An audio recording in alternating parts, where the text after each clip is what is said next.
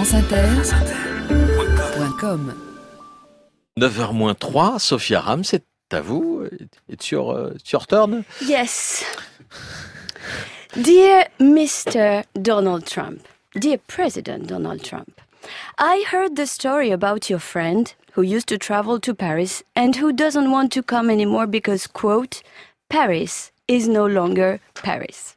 First of all, I'm happy to hear you mention Paris because it proves that you know Paris. well, actually, that you know someone who knows Paris. But anyway. And I must admit, in a way, your friend is right because Paris has changed. Since the attack in 2015, we, the Parisians, are more aware than ever that we live in a wonderful country and a wonderful city. And if ISIS decided to attack us, it was precisely because of our freedom and because of who we are. We were targeted because we have absolutely nothing in common with them. And I am proud to live in this country because of all the differences we have with ISIS. I am proud to live in a country where our president is an atheist and doesn't have to lie about it.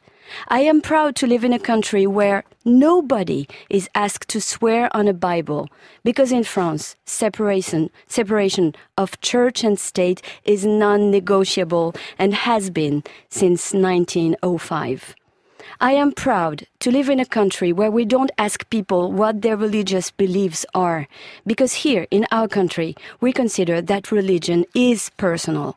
I am proud to live in a country where global warming is not considered a hoax. I am proud to live in a country where I can go to the beach without a bra. Well, to be honest, I never wear a bra because I don't have boobs, but actually, anyways, I am proud to live in a country where journalists are respected by the president. I am proud to live in a country where women are treated with respect and dignity by the president. Actually, we're still waiting for equal pay, but we have high hopes. I am proud to live in a country where the president does not promote sexism, homophobia, and the crazy adoration of both guns and God, like ISIS does.